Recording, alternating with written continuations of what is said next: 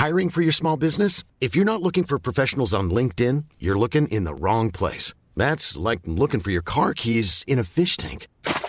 LinkedIn helps you hire professionals you can't find anywhere else, even those who aren't actively searching for a new job but might be open to the perfect role. In a given month, over 70% of LinkedIn users don't even visit other leading job sites. So start looking in the right place. With LinkedIn, you can hire professionals like a professional. Post your free job on linkedin.com slash people today. Lo cuento, te lo cuento. Tu dosis diaria de noticias. Muy bonito inicio de semana tengan todos y todas. Bienvenidos a su dosis diaria de noticias con Te lo cuento. Y Laura Buriño, ahora sí, vamos a ver qué es lo que está pasando en el mundo. Comenzamos. Auf Wiedersehen, Angela. Alemania celebró ayer sus elecciones más importantes en décadas para buscar quién reemplazará a Angela Merkel como canciller del país. Después de 16 años en los que Angela Merkel fue la figura clave para entender la política europea, ayer Alemania celebró sus elecciones generales para escoger a su relevo como canciller. ¿Y cómo van los resultados? Muchos están con cervecita en mano porque las cosas están cardíacas. La Unión Demócrata Cristiana, el partido de Angela Merkel, parece que tuvo su peor resultado en años, pues algunos recuentos señalan que habría obtenido el 24.1% de los votos. A la cabeza va el Partido Socialdemócrata de Alemania, que se habría llevado el 25.8% de los votos en unas elecciones que tuvo una participación del 76%. Los que se están relamiendo los bigotes son los candidatos del Partido Socialdemócrata de Alemania y la Unión Demócrata Cristiana. Por un lado está Olaf Scholz, el candidato del Partido Socialdemócrata de Alemania y actual vicecanciller y ministro de Finanzas del gobierno de Merkel, quien ayer aseguró que será el nuevo líder de la política alemana. Del otro lado, el demócrata cristiano Armin Laschet dijo con una cara larga que no pueden estar contentos, pero que de todas formas hará todo lo posible por liderar el gobierno. No coman ansias. Al tener un sistema parlamentario, los alemanes no votan directamente por un candidato, sino que lo hacen por el partido. Así que ahora, aun cuando los resultados oficiales aún no están listos y la carrera va súper apretada, todos los partidos políticos andan como locos negociando alianzas para crear una coalición en el Bundestag que les permite formar un gobierno. Si el Partido Socialdemócrata termina por consolidar su victoria, Olaf Scholz podría convertirse en el próximo canciller de Alemania. Pero antes los verdes y liberales tendrían que darle su apoyo, algo que seguro venderán muy caro. Siete años sin respuestas.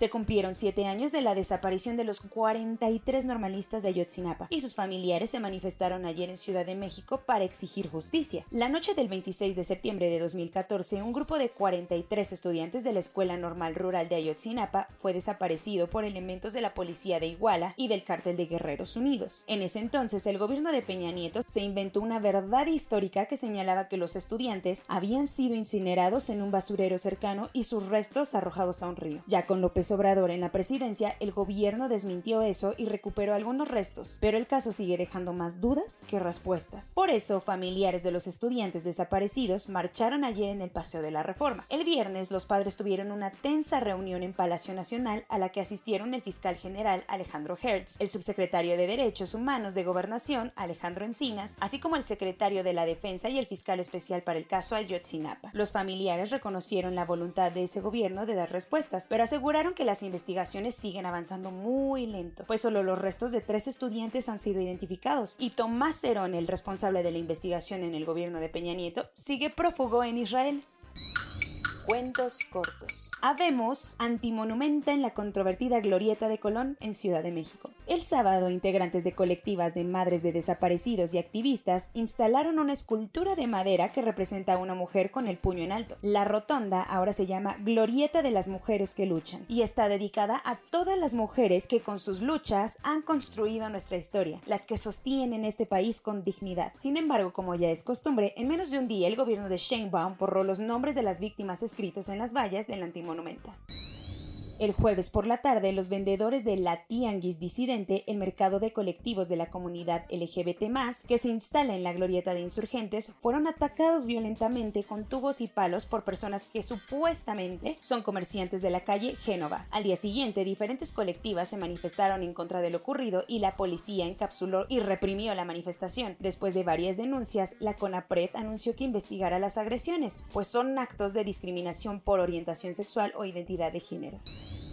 El sábado se celebraron los premios Ariel 2021 de forma virtual por segunda ocasión consecutiva, debido a la pandemia. Los galardones que otorga la Academia Mexicana de Artes Cinematográficas reconocen anualmente las producciones más importantes del cine nacional. En la entrega 63 de los Arieles, el premio de mejor película se lo llevó Sin señas particulares de Fernanda Balades, mejor documental Las tres muertes de Maricela Escobedo, mejor actriz Mercedes Hernández y mejor actor Alfonso Herrera por Baile de los 41. También se entregaron dos Arieles de Oro, premios especiales para reconocer la trayectoria actoral de Ofelia Medina y Fernando Cámara.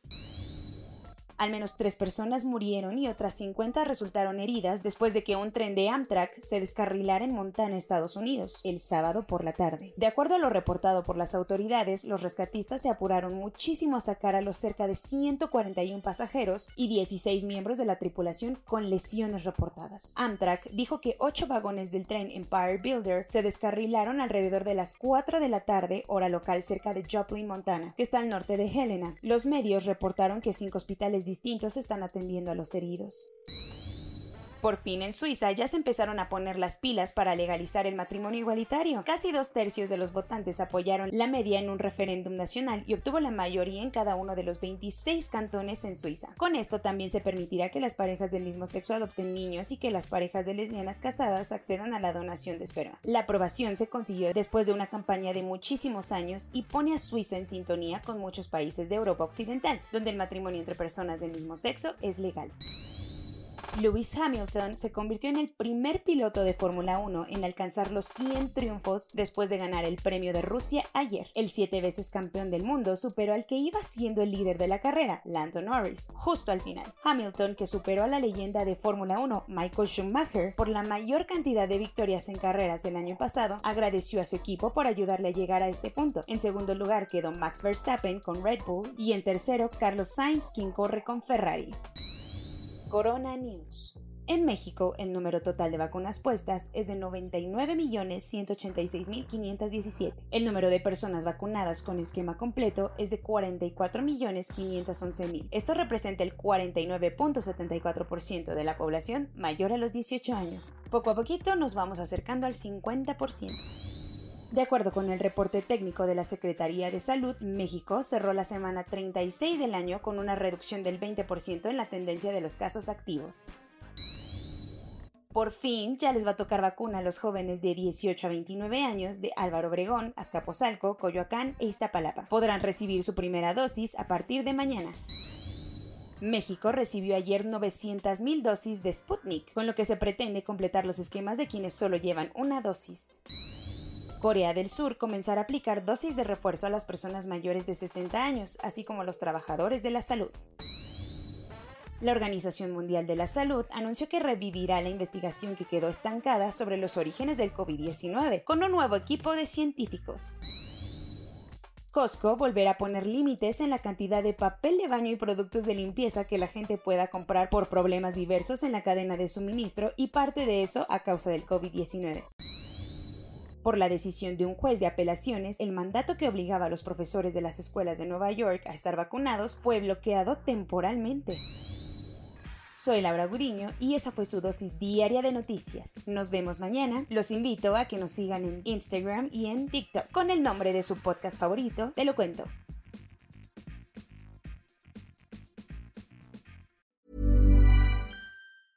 Hey, folks, I'm Mark Marin from the WTF Podcast, and this episode is brought to you by Kleenex Ultra Soft Tissues, your ally to help tackle your allergy symptoms this season. I love the change of seasons, but nobody loves pollen and all those other things floating in the air that make you sneeze during this nice weather. Kleenex Ultra Soft Tissues are hypoallergenic and allergist approved, so fight back against watery eyes and runny noses without worrying about irritating your skin. For this allergy season, grab Kleenex and face allergies head on.